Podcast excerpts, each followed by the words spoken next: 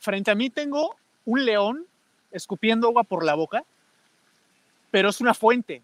Es la fuente de la Piazza del Popolo, la Plaza del Pueblo, tampoco estaba tan difícil traducirlo del italiano al español. Y aquí está el corazón de la Eurocopa en Roma, Juanjo Rueda, Juan Lorenzana. Primero voy a saludar a quien a más distancia tengo. Juanjo Rueda, ¿cómo estás? Muy buenas. Dani, muy bien. He de decir que cuando hablabas de un león, y ya vamos a empezar con los palos desde temprano, pensé que te referías a, Lorenzana, que está como león enjaulado a pocas horas de, ver la Eurocopa más extensa territorialmente hablando de la historia. Y me da mucho gusto verlos tan cerca, tan unidos como un equipo. Ojalá la gente tuviera la imagen que yo en este momento estoy observando. Y me da gusto que le estén pasando también y están haciendo la chamba que, que suelen hacer allá en Roma. Fíjate, Juanjo, fíjate, Juanjo, que yo cuando dijo el corazón de la Eurocopa, pensé que me iba a presentar a mí. O sea, fíjate si soy bien pensado, ¿no? Que pensé que me iba a presentar a mí. Y fíjate cómo me ha dejado aquí con la cara al aire. Ya, ya, claro, pintado. Pintado, pintado. Pero píntame, le dije yo al pintor. Píntame, la, carita, que la niña más bonita lo que dentro de mi corazón. Ahora, ahora hay un poco de alegría porque llevamos cuatro días juntos, pero al día 30 no sé si voy a soportar ver a Juan Lorenzana. Seguramente no, seguramente no. Oye, Juan. Yo soy como Mourinho, los ciclos cortos.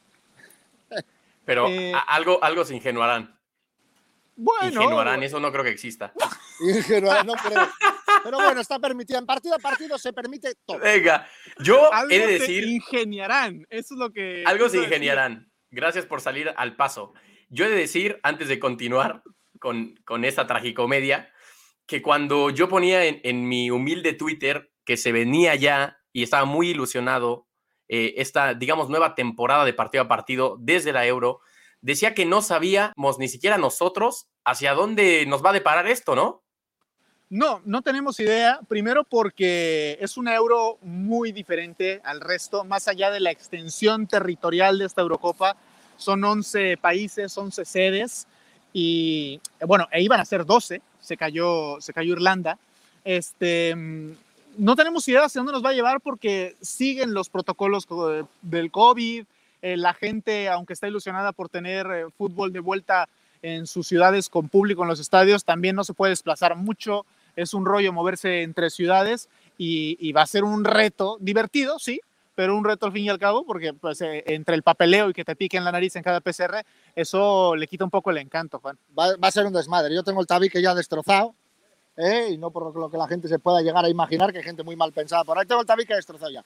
Con palito para arriba, palito para abajo, que al final es un palito que es como el bastoncillo de los oídos. ¿No? Pero, joder, hostia, ya, ya vale, ya duele. Ya duele. No, desmadre, pero bonito, bonito, Yo no sé qué esperas tú, Juanjo Rueda, de una Eurocopa tan, tan variopinta.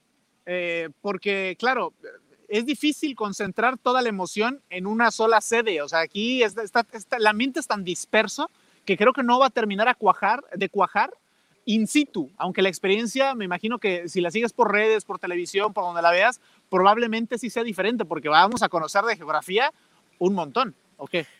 100%, pero existe, como dices tú, ese riesgo a que se disuelva, ¿no? El, fervor entre sede y sede, entre país y país. De entrada son maneras diferentes de entender el fútbol y luego si le sumamos el factor de que hay sedes que se proclamaron eso, sedes de la Eurocopa 2021 o 2020 hace apenas un par de meses. Eh, tampoco es que eh, el, calor del evento se venga cocinando a fuego lento desde, desde mucho tiempo. Sin embargo, yo creo que en el terreno de juego será diferente, obviamente por el aliciente y el volvernos a acostumbrar a ver eh, tribunas con gente, algunas con el 100% de capacidad, otras, la gran mayoría, con un porcentaje eh, reducido. Y también desde la cancha, creo yo que esta Eurocopa, pues en la previa, ¿a cuánto falta? Menos de 24 horas de que ruede el balón allá en Roma, tampoco tenemos un claro favorito. No sé cómo lo vean ustedes. Evidentemente Francia lleva mano, pero no sé, ciertas dudas, el momento de cómo pueda llegar Benzema después del golpe que recibió. El tipo lleva jugando tres partidos con una selección prácticamente consolidada. Entiendo el valor de la plantilla de Francia, pero yo, no sé, insisto, como lo vean ustedes, no veo un claro favorito para esta Eurocopa. A ver, hay, muchos palos que tocar y todos me interesan, pero antes una cosa en cuanto a las sedes de último minuto. Em, Juan y yo tenemos una conocida en común, una amiga en común, eh, que nos contaba un poco la dimensión del desmadre que hubo tras la caída de algunas sedes. Por ejemplo, eh, Roma lleva planeando la logística de esta Eurocopa en torno a seis añitos. ¿Y Sevilla? ¿Cuánto tiempo? Dos meses. Dos meses. Y en dos meses está el estadio que parece eh, impresionante, está acondicionado perfecto todo. Sí, adapta tú el protocolo de seis años de logística a dos meses y lo consiguió la UEFA. Eh, cuando hemos hablado aquí en partido a partido de las virtudes a veces organizativas de la UEFA, eh, es eso, ¿no? Poder acelerar los tiempos, como ellos casi ninguna organización en el mundo. No, ninguna, por lo menos deportivamente hablando y quitando y dejando fuera las grandes competiciones norteamericanas, veas NFL, NBA y todas estas, la UEFA tiene esa capacidad, ¿no? La capacidad de reestructurar un torneo no conforme por los tiempos que estamos viviendo y de conseguir sacarlo adelante, que es lo más importante. Lo va a sacar adelante con público y con todos los protocolos que quieras, pero la Eurocopa se va a jugar y la vamos a disfrutar, claro. Ahora, hablabas del porcentaje de partidos, Juanjo, eh, de, público en estadios, perdón. Aquí en Roma será el 25%, 16 mil personas, eh, pero que van a hacer que el estadio ruja, eh, porque no había nada hace unos meses. Ahora, la única sede que va a permitir el 100% es Budapest. Ahí, ahí quiero ir. Budapest. ¿Y qué partido hay ahí? También buenísimo. Eh, juega la selección de Portugal uh. contra Alemania, si no mal recuerdo. Contra Francia. Contra Francia, perdón, contra Francia. Contra Francia. Partidazo. Que, la final. Que bien decías, Juanjo. Eh, ¿Es Francia favorita? Yo, yo, yo la pongo en mi top 4. Yo para mí sí es favorita. Yo, para mí es favorita primero porque tiene, a, tiene el jugador diferencial que puede marcar eh, cualquier partido igual lo puede decidir, que se llama Mbappé. Luego tiene a Griezmann. Y fíjate lo que voy a decir, porque yo sabéis que no es santo mi devoción Antoine, pero Griezmann en la selección francesa rinde a otro nivel. ¿no? Luego tiene un equipo muy hecho. Karim, Karim vuelve. Eh, Karim, la figura de Karim Benzema, si vuelve bien, como decía Juanjo de esas molestias, eh, es imprescindible para esta selección francesa y creo que ahí no estoy muy de acuerdo con Juan, creo que es máxima favorita. Dicho esto, yo creo que no la va a ganar yo creo que va a ser Portugal la llamada a volver a conquistar el título, pero de una manera muy diferente a 2016. Hacíamos, Juanjo, un bracket con Lorenzana y justo determinaba este bracket que la final iba a ser para nosotros y el bracket Portugal-Francia. Y yo creo que iba a haber revancha. Eh, dice Juan que no. ¿Tú qué crees? Yo creo que no. Yo creo que eh, me gustaría ver esa final, que aparte la, vamos a tener en la fase de grupos, es lo bueno, evidentemente con otro tipo de contexto. Pienso que alguno se va a caer porque eh, ninguno podrá llegar tan fortalecido a la siguiente ronda, que seguro ambos estarán porque están en el mismo grupo y porque también está Alemania, ¿no? Eh, yo, yo creo que podríamos encandilarnos un poco por la última final de la Eurocopa, donde todos recordamos con Cristiano Ronaldo quebrado totalmente, fuera de la final, y que un gol de Eder, que si hoy me preguntas dónde está Eder, no tengo idea si está jugando en el al fútbol. de Moscú, si no me equivoco. O si está, te lo juro, Juan, Dani, si está en su, en su casa viendo la pared, esperando a, ver a su selección de Portugal, no tengo ni idea el paradero de Eder, pero les dio esa primera eh, eh, título. Me desvié muchísimo, no creo que sea la final. Yo veo con muy buenos ojos y para mí el tapado es Italia. Es Italia porque llega con 27 partidos eh, seguidos sin perder. O sea, están acechando la historia de varias selecciones, incluida la selección Azzurri. Para que se den una idea, eh, porque claro, dirás, ah, bueno, es que contra quien compite Italia, obviamente sumar 27 partidos. Bueno, de todos los participantes en la Eurocopa, el segundo, la segunda selección que más partidos llega a ese torneo sin haber perdido es Hungría con 10. Y Hungría justamente es ese grupo con Francia, Portugal y Alemania. Así es que vamos a ver, ojo con Italia. Yo, Italia, yo es que tengo una teoría con Italia y no me la quita nadie hasta que me demuestre lo contrario. Italia no sabe jugar buen fútbol, o sea, no sabe jugar fútbol bonito, no buen fútbol. Buen fútbol se puede jugar defendiendo. Yo creo que Italia, ahora con Mancini, que parecía después del desastre de no clasificar a Rusia 2018, dices, oye, pues llega Mancini, un técnico que la verdad no motiva nada a ver un partido con Roberto Mancini al mando. No, pero sin embargo es una selección que lleva un medio campo que da miedo. O sea, Jorginho, Marco Berratti y Nicolo Varela, que es santo y devoción mía. ¿no? Entonces, ese medio campo da miedo. Ahora, yo creo que ni en ataque, ni en defensa, ni en portería, como suele tener, es muy sólido ese equipo, más allá que Chiro Inmóvil sea un goleador, pero no es un goleador al uso, es un jugador que necesita espacios.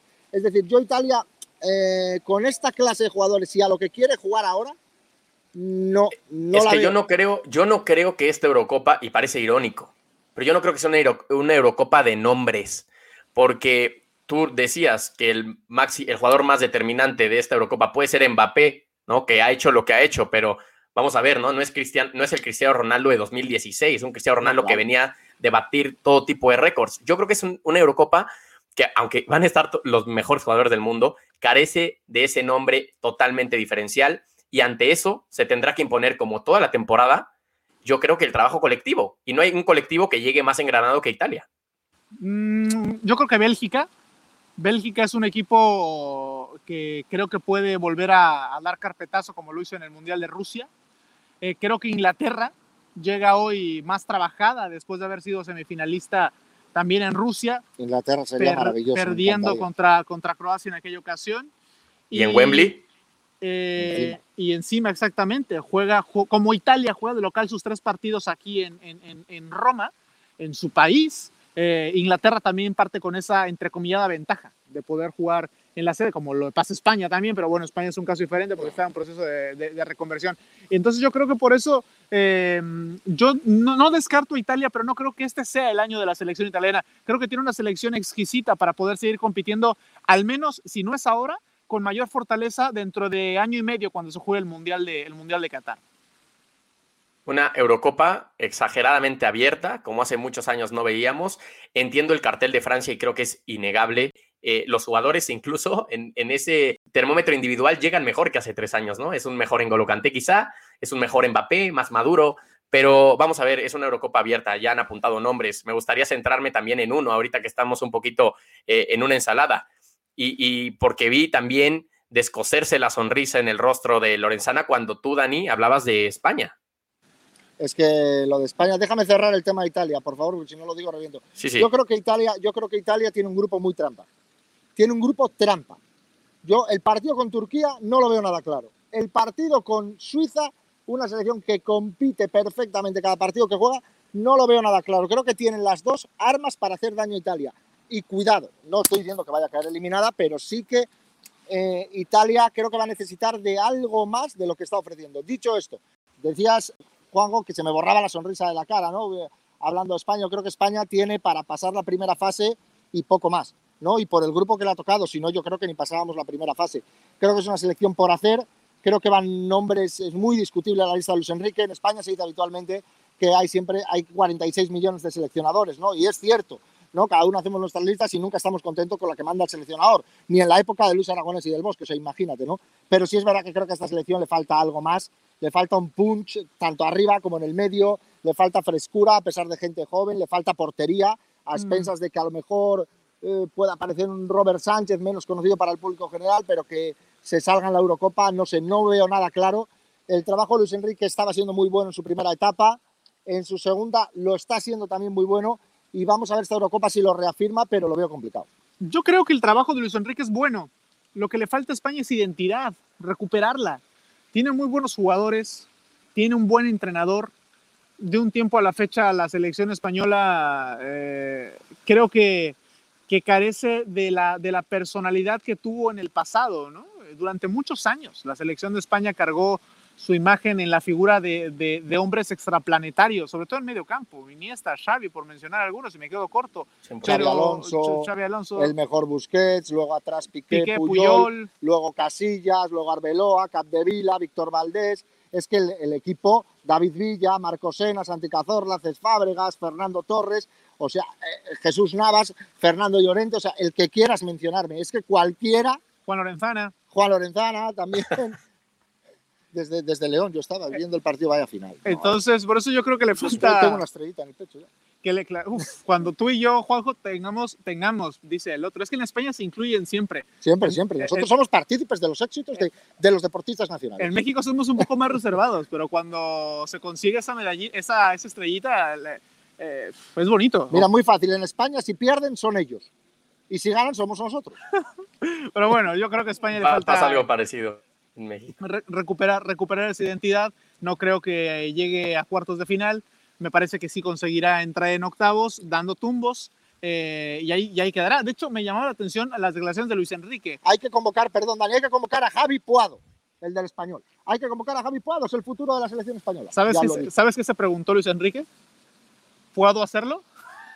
Madre, madre. Bueno, madre. muy mal chiste. Madre, madre. Yo canto mal, pero este cuenta chistes peor. Eh, ya no sé ni qué iba. Ah, sí, que Luis Enrique dice: estamos entre las seis o siete favoritas. Por favor, que, que- que no diga eso. Que, que diga que van a competir y ya Hombre, está. hombre, perdón, Dani, yo Sí. voy a defender, perdón, Juanjo, yo voy a defender en este caso a Luis Enrique. Yo estoy entre los probablemente 3 millones de candidatos a seducir en su momento a una Claudia Schiffer, a una Pamela Anderson, ¿no? Entonces, bueno, también me puedo incluir en esa lista. ¿Has escuchado, Juanjo, eh, la contemporaneidad de, de- de- de- Juan? O sea, tú y yo- hubiéramos dicho, no sé, Megan Fox, Emma Watson, ¿sabes? Pero no, no, no, Claudia Ya. Schiffer. Por- Bueno, No, vale, ya. otra, Jennifer Lawrence. No, eh, estuvo, se me acaba de olvidar el nombre de, pues la sex symbol por excelencia. Marley Monroe, ¿estuviste? No, sí, Marley Ah, Ro- sí, Monroe. Marilyn Marilyn Monroe, Monroe. Marilyn Claro. Sí. Imagínense generacionalmente qué tan afectado estoy, pero estuviste cerca de eso, Juan. Mira, yo qué, qué veo, qué veo en España, Eh, algo parecido, mucho más grave, evidentemente, eh, a lo que pasó en Rusia. Si recapitulamos las últimas horas antes de que empezara la, la competición, en aquel momento el escándalo de Lopetegui termina yéndose de la selección, insisto, no es tan grave ahora, pero ahora también parece que el contexto no acompaña, ¿no?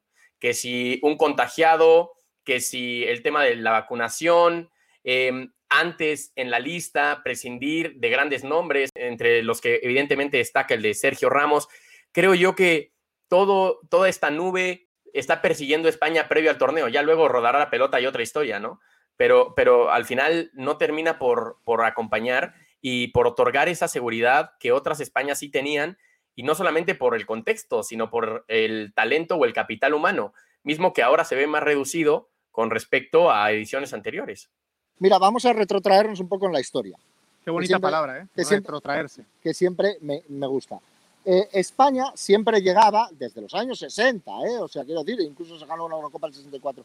España llegaba siempre con un cartel absoluto de figuras, de jugadores con muchísimo potencial o, o consagrados, no el, eh, la España de los años 80, ¿no? con Santillana, con Michel, con Cardeñosa, con todos, con Julio Salinas, con todos estos, ¿no? Y de repente siempre se caían cuartos, estaba la maldición de cuartos de final en las competiciones, ¿no? Bien, eso se rompe en 2008 contra Italia, ¿no? Pero siempre iba a España con un grandísimo equipo y siempre la gente, la gente de España, que es a lo que voy, eh, llegaba a la competición y se crecía. Y decían, bueno, a ver, a ver si eh, con esta selección sí se puede, este año sí, tal. Luego, en el fondo, todos pensábamos que en cuartos nos íbamos para, para casa. No, pero sí es verdad que había ese... Decir, y si lo logramos este año, ¿no? Y este año yo no tengo sensación ni de que haya Eurocopa. En España tú vas por la calle, hablas con gente y nadie te habla de la Eurocopa. No motiva nada a la selección. Luis Enrique decía hace, en- hace unas eh, conferencias de prensa atrás que motivaba la selección, que la gente tal. No, la gente no tiene ni idea de quién juega. Mi padre me preguntó el otro día que a ver quién jugaba en la selección. Y digo, pues imagínate, si no lo conoce mi padre, que está medianamente al tanto de todo, no creo que la ilusión está por los suelos, por una vez, por eso he contado todo eso, por, por una vez está por los suelos y creo que es muy difícil que en el campo se retome esa ilusión. Ahora, ojalá, ojalá. Bueno, yo difiero un poco, pero no quiero entrar en el, en el debate especulativo eh, en torno a la, a la furia. Em, yo creo que eh, en España la ilusión por la selección mayor existe. Eh, sin embargo, necesitan los españoles de un nuevo referente, de un nuevo ídolo, de un nuevo futbolista que pueda erigirse como la figura que hoy no tienen. Hoy no está Sergio Ramos, hoy no existe una razón por querer eh, ver a la selección española más allá de que juegue bien o no al fútbol. Eh, No. o- Hoy no hay un producto que, que te acerque a la selección. Hoy, hoy Busquets no se acerca a eso, ni, ni, ni se acercará desafortunadamente, pese a que es un jugadorazo.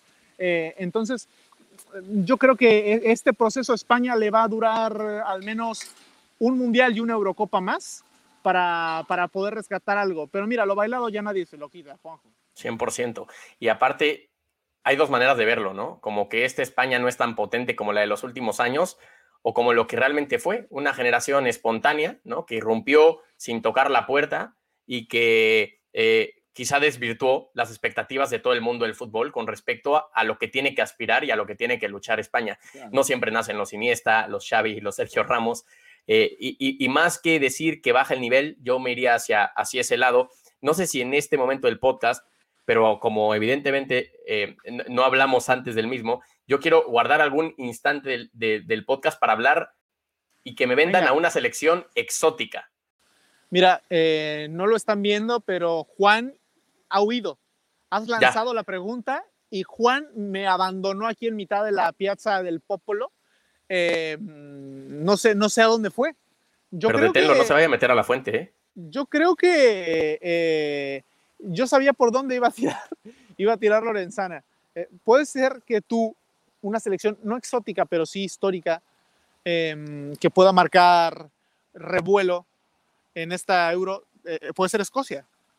Yo a mí me encantaría Escocia. Yo creo que no le da el nivel para hacer lo que yo en mi mente, en mi corazón me encantaría. Pero yo en Inglaterra, Escocia, ese le tengo muchas ganas. Le tengo muchas ganas. Escocia es de mis favoritas selecciones. No, no sé si por exotismo, si por el tipo de fútbol que se practica allí, si por el Celtic de Glasgow, el Glasgow Rangers, el Aberdeen, el primer equipo de Ferguson, o sea, no sé por qué, pero el fútbol escocés es eh, parte de mi corazón, ¿no? Y el fútbol escocés, eh, Escocia llenó en los años 70, hablo de memoria absolutamente, si está el dato mal, lo siento. Eh, Escocia llenó Wembley con 80.000 escoceses, ¿no? Los ingleses no previeron esa invasión y Escocia lo, llenó, ¿no? Y creo que incluso lo ganó el partido. Está ahí al lado, ¿eh? Luego hay otro partido famosísimo que también ganan. Es decir, es un duelo de máxima rivalidad y más ahora con la situación política que tienen, ¿no? Pero, pero vamos, ojalá Escocia Ojalá Escocia, porque como revelaciones de la Eurocopa. Finlandia, para mí Finlandia. Atención Finlandia, a Finlandia. Pero ya le gustaría. Finlandia tiene que recuperar a Jari Litmanen, que lleva 20 años retirado. Me voy a nacionalizar finlandés. Eh, como Kimi Raikkonen, ¿no? Tal cual, ya que sigo la Fórmula 1, nada más que ya se fue a Ferrari, entonces ya. ¿Ya no vale? Ya, bueno, ha perdido un poco de. En fin. Están este... peor que están en Alpine. Bien. Eh... Hola, Fernando. Eh, no he dicho nada. Bueno, yo creo que Finlandia y tú Escocia. Eh, Juanjo, ¿tú tienes algún tapado? ¿Tapado random? Mira, yo en este mundo paralelo me quedaría con Austria, en ese, en ese grupo que tiene con Países Bajos, Ucrania, Macedonia del Norte, Austria, un equipo que evidentemente tiene ciertos nombres, David Alaba, ¿no? Recién eh, fichado por el Real Madrid, y muchos otros que compiten en el máximo nivel en, la Bundesliga, por ejemplo. Y de hecho, varios jugadores de Leipzig, un equipo también totalmente emergente. Me gusta lo de Austria em, y de verdad me gusta lo de esta Eurocopa. Yo creo que también la fase de grupos, vamos a ver ya a la hora buena, más allá de lo que queramos vender con bombos y platillos este torneo, a la hora buena, qué tanto exige deportivamente a las elecciones, porque parten 24 y después de tres jornadas seguirán vivas 16, por lo cual si te tienes que regresar a tu casa prácticamente es porque hiciste un papel del esnable y, vamos a ver cuándo empieza la euro. Sí, sí. Portugal hace una Eurocopa lamentable en 2016, pero con este sistema de que pasan tres de cuatro. Claro. Tres puntos hizo, ¿no, Juan? Sí, tres puntos, efectivamente, creo que sí. Llegó a la final sin ganar un partido 90 minutos. Eh, tremendo, tremendo. O sea, tremendo. O sea, lo es que no, no puede ser, que pasen 3 de 4, no puede ser. Yo creo que desvirtúa totalmente la competición. Ojo que eso puede jugar en contra de Portugal, Francia o Alemania, porque en ese grupo se van a repartir bastante los puntos entre ellos, ¿no? Y puede que uno de los mejores terceros no caiga ahí, con lo cual una de las grandes eh, seguramente quede fuera. Sí, y por ahí hablando justamente de estos equipos underdog, por ahí se pone chistoso Hungría, ¿no? Y le saca alguno de estos equipos puntos. Con 60.000 personas en su estadio, cuidado. Es que es eso, es eso justamente. Cuidado porque los demás no lo van a tener. Y luego déjame decirte que como equipo revelación, ojito con Dinamarca, que juega muy al ataque, es una selección que nos vamos a divertir con ella. Y ojo también con Turquía, yo de Turquía no me fío un pelo. Burak Yilmaz, mira la temporada que ha hecho en el Lille, ¿no?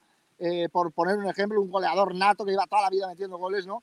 Eh, cuidadito con Turquía que la puede liar y siempre es ultra competitiva. Y luego Dinamarca nos vamos a divertir mucho con ella. Pero mi corazón está con Escocia, ojalá. La mía, eh, mi corazón está con ustedes, señores, que los, que los que la van a liar somos nosotros. Si no paramos esto aquí, eh, son las 2 de la mañana hora de aquí, este, y la policía viene detrás de Lorenzana porque no confía en, la Zurri. Viene, viene Juanjo, tú bien lo conoces, viene Juanjo haciendo el sonido de Nino, Nino. pues ustedes tienen que sacar. En a Nino, jugador del Elche retirado. Que, recién retirado. Ustedes ahora saquen el regate, el mejor regate de Dembélé, ¿no? La mejor filigrana que, a la cual pueda aspirar Mbappé y váyanse a descansar un rato Eh, espero que este viaje que recién comienza lo regrese cuando menos con vida aquí y no odiándose entre ustedes en treinta y tantos días. Y estoy seguro que, que, la vamos a pasar bastante bien. Yo, testigo número uno de estar en primera fila, viendo cómo este par de nómadas eh, acumulan millas en los siguientes 30 días. Y pues nada, estar aquí para presenciarlo es un mero orgullo. Con 100 cañones por banda, viendo en popa toda vela, no corta el mal sino vuela un velero bergantín. Bajé el pirata que llama por su bravura el temido. Muy bien. Yo nos vamos. vamos, Venga. no la dejo ahí, ha quedado precioso. Chao, chao.